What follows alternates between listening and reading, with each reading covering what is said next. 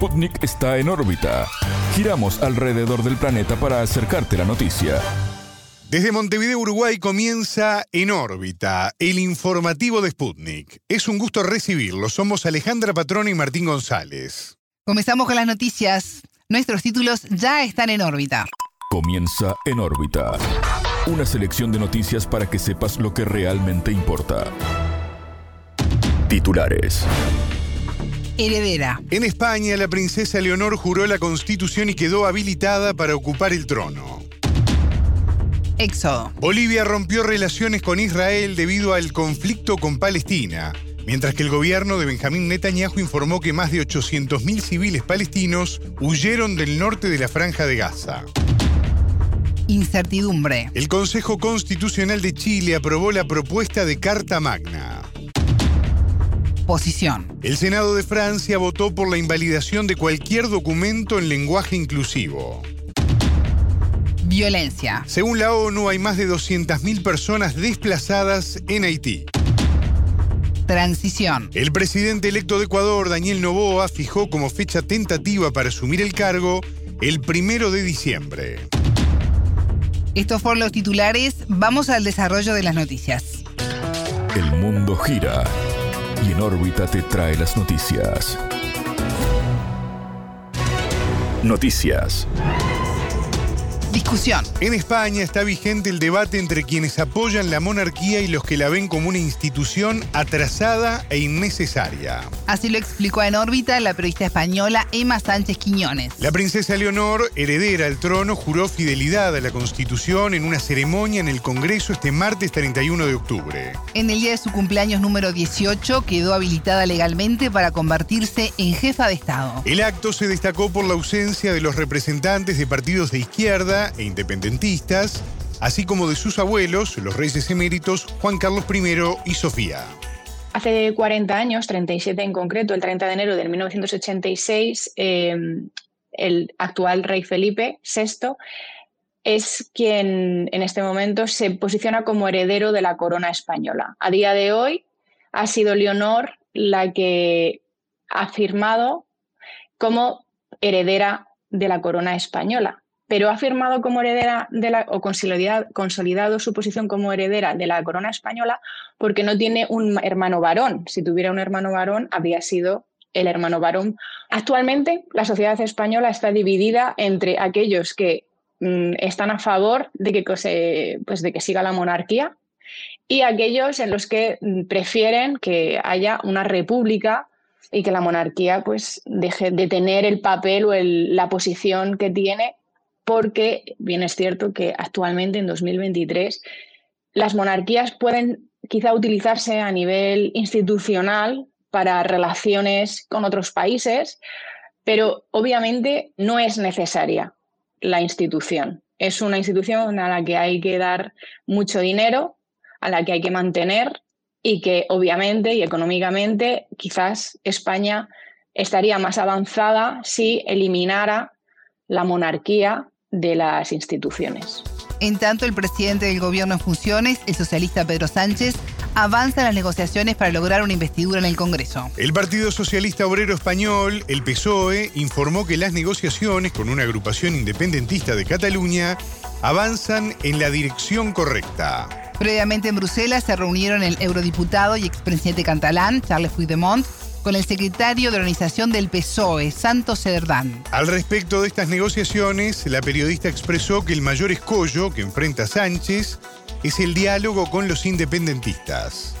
Desde el principio había decidido, determinado que estaba en contra de la amnistía y que todo lo que no se haga dentro de la ley es condenable, obviamente, y dentro de la Constitución. Sin embargo, ahora em, ha hablado y ha dicho que mm, obviamente tiene que seguir adelante con la investidura, que él necesita que haya partidos democráticos dentro del gobierno de España y que obviamente puede ser discutible sus decisiones de apoyar la amnistía o de hacerla de alguna forma que pueda estar dentro de los vínculos de los márgenes legales, porque aunque muchos miembros de su partido tienen diferencias en relación a esa decisión que está tomando Pedro Sánchez, él considera que tiene que seguir hacia adelante, que tiene que mirar hacia el futuro. De hecho,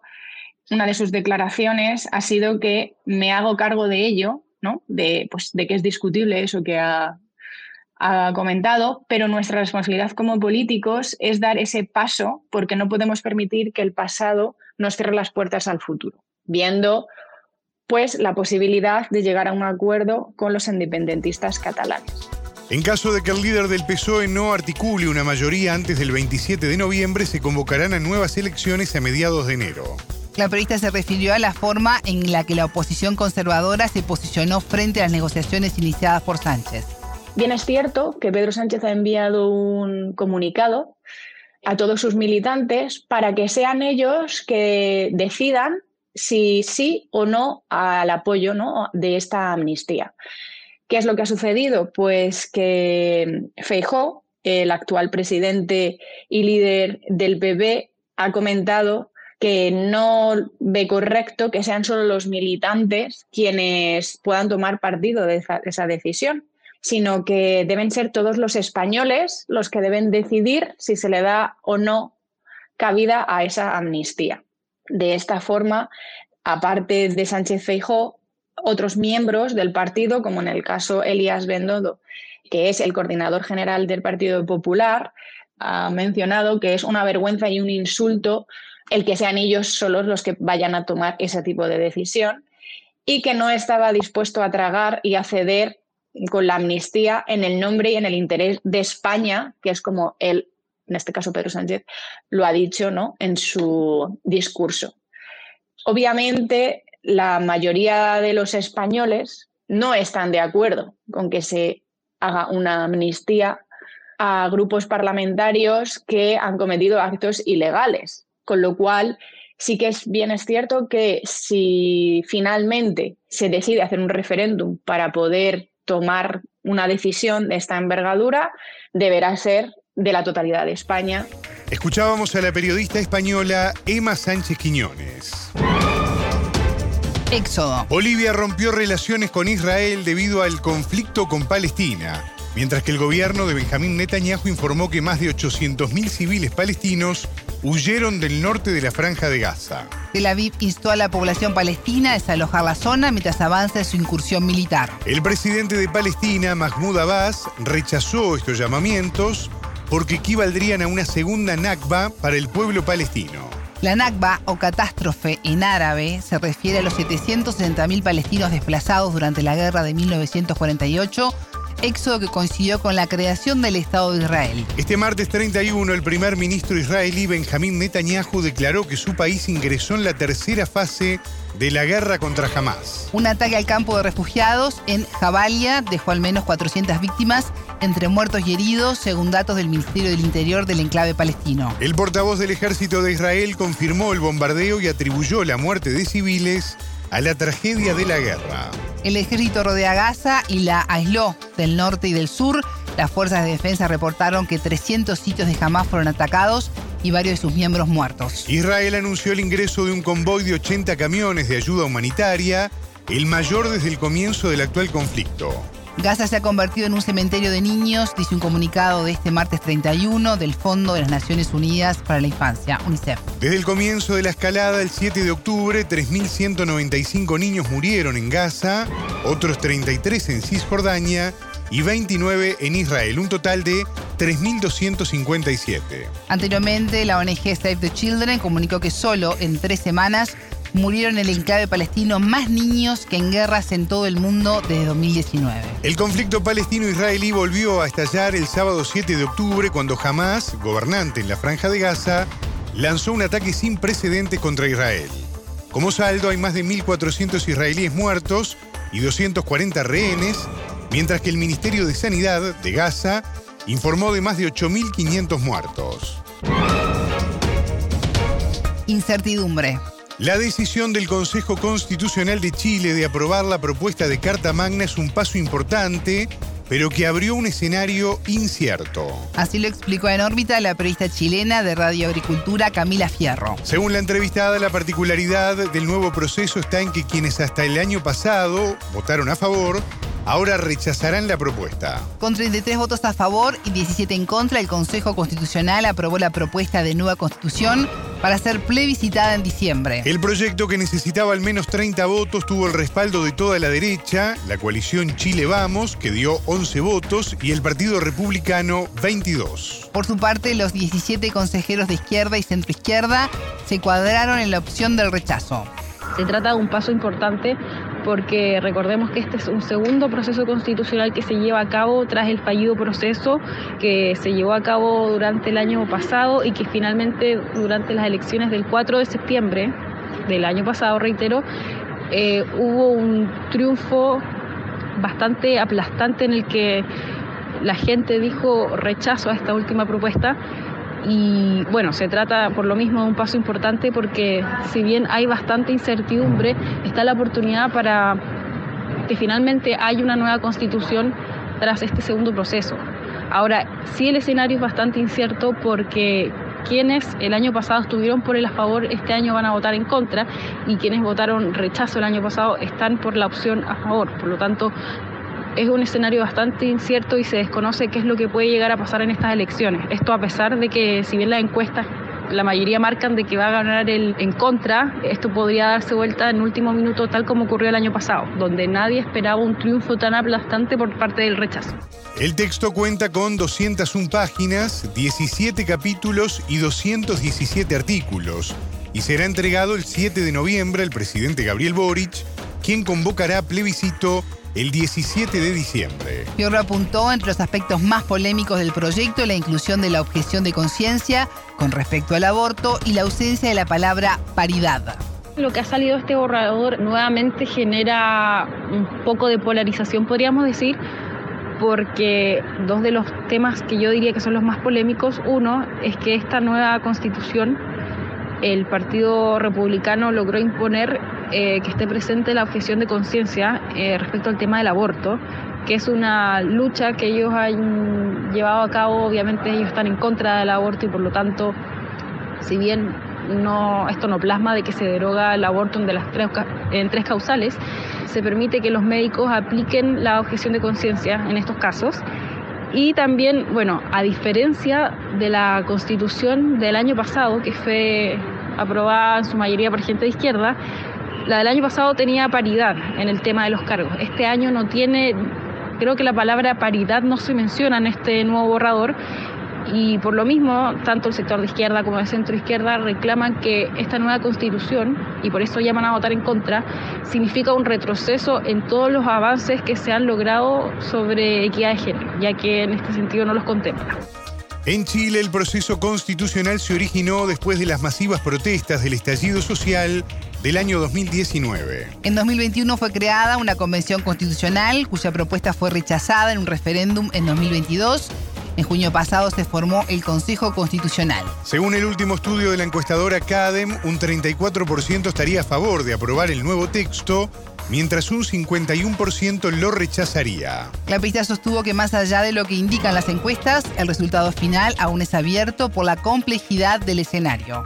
Si bien todas las encuestas eh, señalan hasta el momento que estaría ganando la opción en contra, votar en contra de este borrador, todo esto puede darse vuelta en último minuto, como ocurrió en el proceso constitucional anterior del año pasado, donde si bien todas las encuestas apostaban que iba a ganar el apruebo, hubo una espiral del silencio, que eso quedó en evidencia, porque terminó ganando la opción rechazo con una alta aprobación. Por lo tanto, da la impresión de que si bien las encuestas son un reflejo del momento, una foto de lo que está pasando, todo puede cambiar, es un escenario bastante complejo y bueno, yo creo que el panorama quizás va a estar un poco más claro ahora que comiencen el proceso de campaña. Lo que sí, obviamente cada sector está poniendo todas sus fichas para que su opción gane. Poniendo un ejemplo, un senador del Partido por la Democracia, que obviamente está por la opción en contra de este nuevo borrador, dice que se aprueba esta nueva constitución, va a ocurrir un nuevo estallido social, tal como ocurrió el año 2019, el 18 de octubre Obviamente esto ha generado bastante molestia y acusan de que se trata de una campaña del terror y una desesperación por parte de la izquierda para que se vote en contra.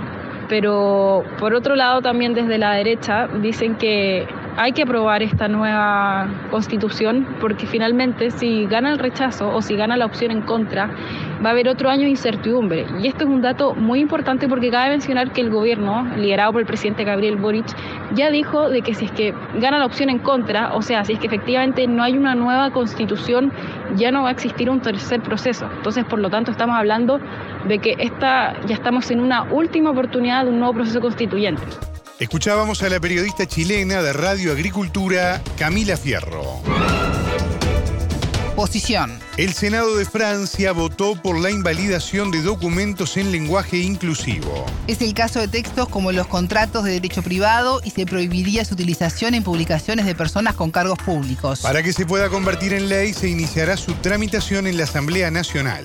La iniciativa fue apoyada por 221 senadores, en su mayoría de partidos de derecha, mientras que 82 esencialmente de izquierda, se pronunciaron en contra. Los autores del texto argumentan que la escritura inclusiva constituye un freno a la lectura y a la comprensión de los textos escritos. A su vez consideran que el llamado lenguaje inclusivo amenaza a la lengua francesa. La votación de la noche del lunes 30 fue pocas horas después de un discurso del presidente Emmanuel Macron. El mandatario llamó a no ceder ante las modas de los tiempos y apuntó que en francés el masculino es lo neutro y puede representar tanto a hombres como a mujeres. No se necesitan añadir puntos entre las palabras o guiones u otras cosas para que se pueda leer, dijo el mandatario en referencia a la escritura del lenguaje inclusivo. Los dichos del mandatario fueron durante la inauguración de la llamada Ciudad Internacional de la Lengua Francesa en Villers-Cotterêts. En esa localidad, al norte del país, el rey Francisco I, en 1539, impuso la lengua francesa en los actos administrativos nacionales. Catástrofe. Hay más de 200.000 personas desplazadas en Haití según el Programa Mundial de Alimentos. De acuerdo a esa agencia de la ONU, 40.000 personas debieron dejar sus hogares desde mediados de agosto. El motivo responde al sostenido aumento de la delincuencia y la violencia vinculado con las pandillas en particular en la capital, Puerto Príncipe. Casi la mitad del país enfrenta niveles agudos de inseguridad alimentaria, según el Programa Mundial de Alimentos. Las mujeres, niños, niñas, personas mayores y otros grupos vulnerables soportan la peor parte de un conflicto brutal, dice la información. Y agrega que se necesitan con urgencia 136 millones de dólares para satisfacer las necesidades de los haitianos más vulnerables durante los próximos seis meses. El gobierno de Haití lleva más de un año pidiendo ayuda internacional para controlar la crisis de seguridad con una policía nacional superada por las pandillas. El 2 de octubre el Consejo de Seguridad de la ONU aprobó que Kenia enviara mil militares para contener la violencia. Sin embargo, la Asamblea Nacional del país africano aún no ha votado por la medida. La crisis haitiana se profundizó luego de julio de 2021, cuando el presidente Jovenel Moise fue asesinado en su residencia privada. El viernes 27 de octubre, un juez de Estados Unidos condenó a cadena perpetua al capitán en retiro del ejército colombiano, Germán Rivera, por liderar el grupo de mercenarios que mató al mandatario. Transición. El presidente electo de Ecuador, Daniel Novoa, fijó como fecha tentativa para asumir el cargo el primero de diciembre. Esto tomando en consideración que la Asamblea Nacional se posiciona el 15 de noviembre. Ese calendario discrepa con el del Consejo Nacional Electoral y lo acordado por los asambleístas electos que fijaron como día de instalación el 20 de noviembre. Novoa no decide, hay tiempos y plazos establecidos en la ley, señaló el medio local El Universo, legisladora electa Pierina Correa. La asambleísta de Revolución Ciudadana y hermana del expresidente Rafael Correa presidirá la sesión inaugural por ser la más votada. El órgano legislativo está disuelto desde mayo, cuando el mandatario Guillermo Lazo activó el mecanismo de muerte cruzada que permitió elecciones anticipadas. De acuerdo con los resultados de los comicios de agosto de los 137 parlamentarios, solo 14 pertenecen al partido oficialista, mientras 52 a Revolución Ciudadana. Spundi conversó con el sociólogo ecuatoriano Henry Allán. Lo que hay que tener en cuenta es que el partido político que respaldó al presidente es un partido que se llama ADN, que fue un partido creado en último momento y tiene 14 asambleístas de los 137 eh, que componen la Asamblea Ecuatoriana, es decir, estamos hablando de eh, un respaldo al presidente de apenas del 15% de los asambleístas, mientras que la Revolución Ciudadana tiene 52 asambleístas, es decir, casi el cuádruple con el 40% de la asamblea. Entonces, un punto importante aquí es que es poco probable que el presidente por sí solo pueda, mejor dicho, es imposible, no poco probable, es imposible que el presidente logre aprobación a sus proyectos sin el respaldo de la Revolución Ciudadana. Ah, existe una posibilidad de que el presidente pueda obtener respaldo de algunos partidos de derecha y de un partido cuasi de corte fascista que ganó las elecciones. Es el partido que, que ganó un, un número importante de asambleístas, quiero decir que es del partido de asesinado Fernando Villavicencio, ¿no? Entonces, eh, lo que quiero señalar es que es bien difícil que el señor Novoa logre aprobación de sus iniciativas en la Asamblea sin el concurso de la Revolución Ciudadana. Y me parece que en ese sentido eh, la Revolución Ciudadana se ha adelantado, ¿no? Para evitar que el señor Novoa se acerque más a partidos de corte fascista como el movimiento construye. Desde el triunfo de Novoa, diversos integrantes del partido fundado por el expresidente Rafael Correa hablan de acercamientos con el mandatario electo. Esto con el fin de generar un ámbito de gobernabilidad y superar la crisis política en la que está inmerso el país. En una coyuntura como la nuestra, es decir, una coyuntura donde tenemos un desplome del Estado, ni siquiera estoy hablando de una debilidad del Estado, sino de un desplome del Estado. Un desplome del Estado que ha permitido, por ejemplo, que la delincuencia gobierne en varias ciudades, una, una crisis económica que no solo la atravesamos nosotros, sino varios países de América Latina, y aparte un proceso migratorio enorme. Y si le sumas a eso ahora, eh, digamos, problemas como los cortes de energía eléctrica por la incapacidad del gobierno del lazo de darle mantenimiento a las hidroeléctricas y concluir algunas, pues me parece una salida bastante pragmática. Me parece que la postura de la Revolución Ciudadana es interesante porque lo que estamos en discusión ahora no es si llevamos o no una política económica, sino si la gente tiene el derecho a vivir y si puede salir tranquilamente a la calle. Allan manifestó que la postura de Revolución Ciudadana también es una jugada para sortear la acusación permanente de que obstaculiza la gobernabilidad. Desde hace varios años se ha venido acusando a la Revolución Ciudadana, al movimiento político, de varias cosas, ¿no? De ser un agrupamiento de políticos corruptos, de entorpecer las propuestas políticas de los gobiernos, en fin.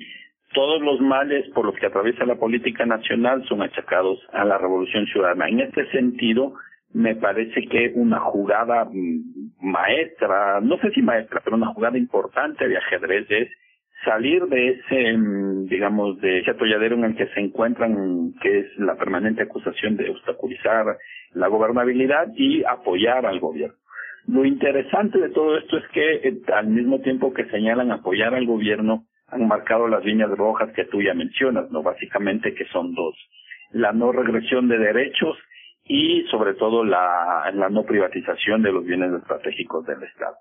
Ese es un primer elemento, ¿no es cierto? Me parece una jugada política importante porque con esto rompe todos estos discursos que han venido desde hace varios años de acusar a la Revolución Ciudadana de ser un movimiento o de corruptos o de gente que no le da gobernabilidad o viabilidad a los procesos políticos del país.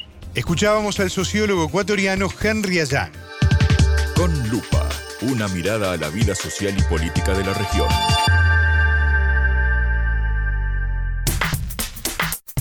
Seguimos en órbita desde Sputnik aquí en Montevideo. Nos vamos a Bolivia. Vamos a recibir a Alejandra, a nuestro compañero Sebastián Ochoa, corresponsal de Sputnik allí en Bolivia, que anduvo en una tarea de campo, podríamos decir, justamente trabajando en la situación que están viviendo las comunidades que viven alrededor del lago Popó, el segundo lago andino más grande después del Titicaca, que está atravesando una situación realmente alarmante, completamente seco debido a a la sequía justamente que hay por allí en la zona y de eso vamos a hablar. Sebastián, el gusto de saludarte. Hola, buenas tardes, ¿cómo están? Seba, qué gusto recibirte. Leía declaraciones del director de Medio Ambiente de la Gobernación de Oruro, que Solson Paravicini, quien dijo que el lago Popó está seco, no tiene agua. Ante esto las autoridades declararon zona de catástrofe. Seba, estuviste en el lugar, contanos qué viste y cómo llegó a secarse el lago. Sí, es un proceso que viene de hace varios años, ¿no? Pero bueno, eh, esta, en esta ocasión visité la comunidad de Yapaliapani, que estaba distante unas tres horas de la ciudad de Oruro, y ahí viven unas 50 familias. Son cuatro o cinco comunidades que hay y la más grande en población que queda es Yapaliapaña. Y bueno, estas 50 familias están intentando adaptarse a esta nueva realidad, ¿no?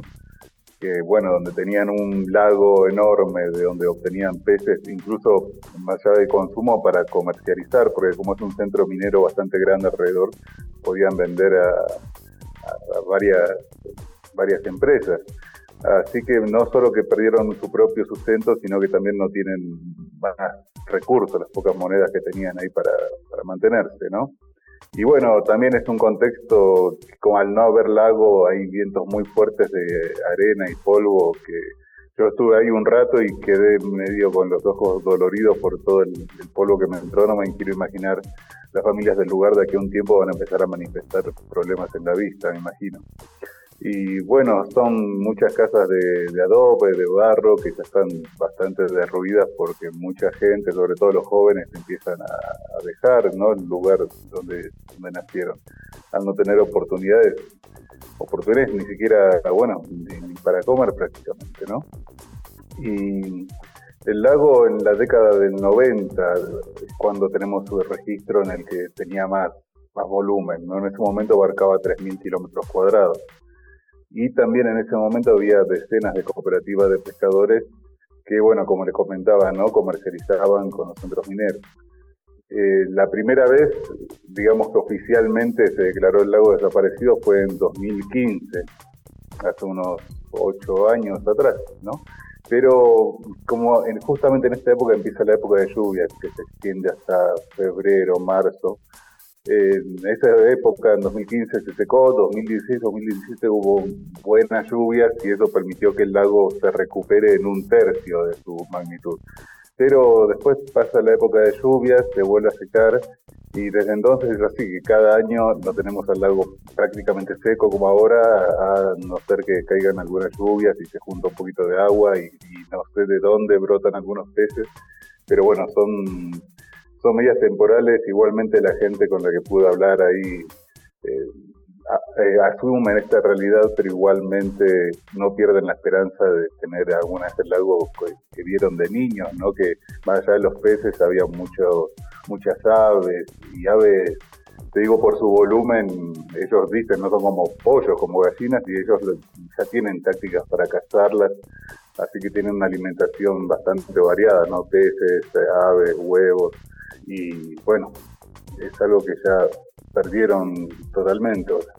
Y uno de los, de los motivos que se señala por esta catástrofe que está viviendo la gente del pueblo Uru es el cambio climático, ¿no?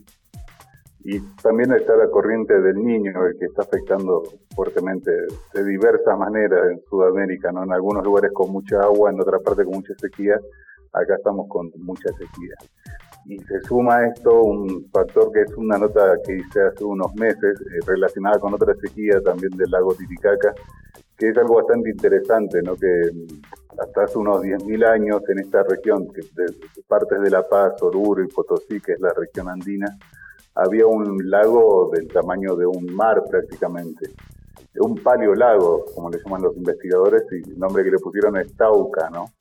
Y era un lago que se formó luego de una era glacial. Los Andes se llenaron de hielo y al ir derritiéndose se formó este enorme lago que se fue secando, secando, secando y lo que nos queda ahora es el lago Titicaca, el lago Popoy y el Salar de Uyuni, donde tenemos esas grandes reservas de litio, que bueno, al secarse el lago que era muy salado, quedó este, esta reserva de sal, ¿no? Si lo vemos desde esa mirada a largo plazo, digamos, es un proceso que ya empezó hace miles de años y que va a concluir lamentablemente con la sequía también de incluso del de Titicaca posiblemente. Sebastián, eh, vos decías que esta comunidad que visitaste está compuesta por unas 50 familias y hablabas de, de todo, ¿no? De la desaparición de, del agua, pero también de la desaparición de los peces y de todo lo que rodea a la vida que nuclea justamente el agua. ¿Cómo se sustentan estas familias? ¿Cómo se adaptan, en definitiva, a esta nueva realidad? Y hay muchos jóvenes que van justamente a estos centros mineros que te mencionaba, ¿no? que es algo que va totalmente contra la cultura del pueblo Uru, que como te decía, viste, era de, de cazar y de hacer una vida bien ligada al lago y ahora tienen que meterse en una mina extraer metales. Además sabemos que las condiciones de vida para los mineros son bastante precarias, no muchos tienen una expectativa de vida bastante corta. Pero bueno, también una parte de las mujeres se organizaron y están empezando a trabajar con artesanías, cosas que quedan ahí por, por el, las inmediaciones del lago, ¿no? plantas, pajas, lana. Y bueno, su presidenta, Marta Bejarano, estuvo conversando con nosotros y bueno, podemos escuchar una parte de la entrevista. Más antes el lago era para los urus, o sea, un trabajo que tenían, ¿no? Sacando los pescados y lo vendían, con eso vivían más antes los urus. Ahora que se ha secado, como no hay trabajo, entonces cada uno se sustenta como puede, digamos, ya no, digamos, salen a otros lados a trabajar y casi ya no están hartos aquí, ya están yendo, digamos, los que podamos, los que estamos viviendo, estamos sosteniéndonos como podamos, digamos, como en caso algunos están trabajando de albañil, algunos así se han ido a otro lado en busca de trabajo. El lago era todo para ellos y ahora que no hay lago ya, ya no hay vida, dicen algunos. Qué frase, ¿no? Ahora que no hay lago, ya no hay vida, dice la entrevistada con gran tristeza y se entiende y se comprende esa desazón. Seba, dijiste hace un rato que el lago desapareció oficialmente en 2015, pero las lluvias copiosas de 2016 y 2017 permitieron de alguna manera recuperar un tercio de estas aguas. Eh, ¿Tiene esperanzas los pobladores de que termine la sequía y el lago vuelva a nacer? Sí, sí, incluso ahí recorriendo la comunidad hay algunos botes que los juntaron de donde estaba el lago y los tienen ahí como esperando a que vuelva el agua en algún momento. Pero bueno, nos seguía hablando la señora Marta. Yo creo que no va a regresar ¿no? el lago porque no está lloviendo, no hay lluvia, y todo eso. Y año pasado, este año mismo no ha llovido, ¿no? Y no ha entrado ni un poco de agua al lago. Había poquito y hay pescados, estaban diciendo, y se han muerto los pescaditos con lo que se ha secado el agua. Yo creo que va a estar, a ver, pues ojalá Dios quiera que regrese el lago, ¿no? Y así tal vez podríamos vivir como antes, felices como antes con pescados, ¿no? La gran mayoría aquí se dedicaba a la pesca y casi no saben de albañiles, de, mucho de la construcción y quisiera tal vez que regrese el lago. Sebastián, realmente desolador el testimonio, ¿no? Lo que estamos escuchando. Eh, la tierra de lo que era el lago no puede utilizarse para ningún tipo de cultivos. Eh, conversé con Dionisio, perdón, Dionisio Choque, que es el corregidor. Corregidor es como se le llama la autoridad comunal, ¿no? De Yapaliapani. Y bueno, ahí con su moto nos hizo un recorrido por donde estaba el lago y eh, lo que se ve evidentemente es muy salobre el suelo, ¿no? Quedó un, una capa blanca de sal que, bueno, dificulta mucho que podamos eh, tener cultivos. Lo que él mencionaba es que hay otros sectores del lago donde la, eh, la tierra está apta y lo que están pensando hacer es cultivar quinoa, ¿no? Lo que sí necesitan negociar con el Estado porque estas tierras, donde estaba el lago, estas nuevas tierras que afloraron, pertenecen legalmente al Estado, ¿no? Así que están haciendo las gestiones para que sean tituladas a favor del pueblo buro y tengan un título colectivo. Eh, bueno, él nos, lo que nos comentaba también Choque es que esa zona donde estábamos recorriendo antes era todo agua, él contaba, ¿no? Hasta acá llegaba el lago, ahí cazaban patos, otros animales, y para para poder pescar tenían que irse a la desembocadura del río Desaguadero que une al lago Titicaca con el Popó. Y eh, al no ser un agua tan salobre también había muchísimas muchísimos tipos de peces.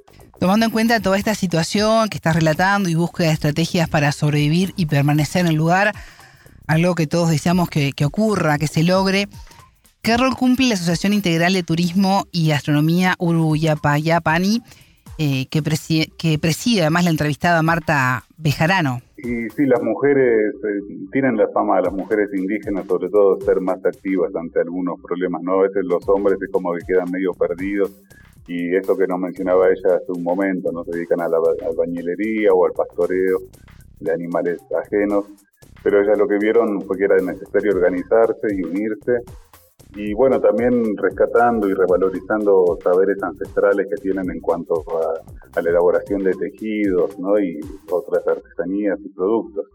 Eh, tienen ahí, a pesar de que el lago se secó, persiste un tipo de paja que se llama chiliagua, que resulta ser muy finita, pero también es muy resistente para hacer eh, tejidos, ¿no? Eh, puede hacer, bueno, artesanías y varios productos.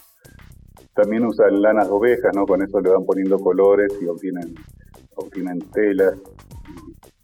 La verdad que les va bastante bien. Empezaron hace cinco años con este trabajo y en el último año, también a partir del apoyo de varias instituciones, organizaciones de cooperación internacional, están recibiendo algunos recursos pues, bastante limitados, pero les permiten quizás participar de algunas ferias que se realizan en el departamento de Santa Cruz o en La Paz o en Cochabamba y ellas ahí se van desplazando con sus productos y obtienen algunos recursos, ¿no?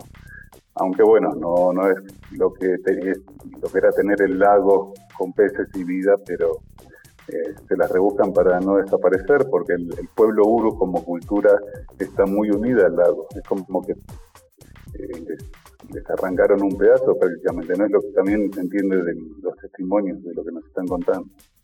Nos queda algo más para escuchar de Marta porque aquí la gran mayoría tienen hartos hijitos. Algunas familias integran de 12, de 14 y los más pocos integramos de 6, de 7.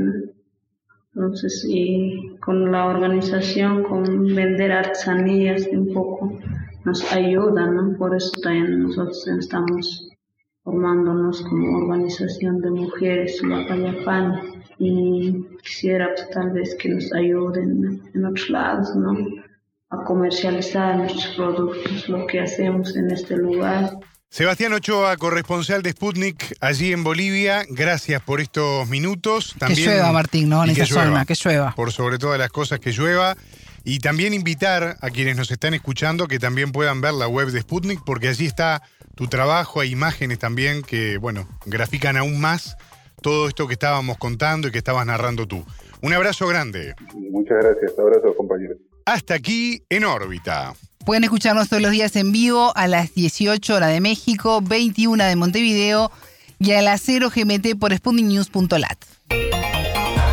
En órbita.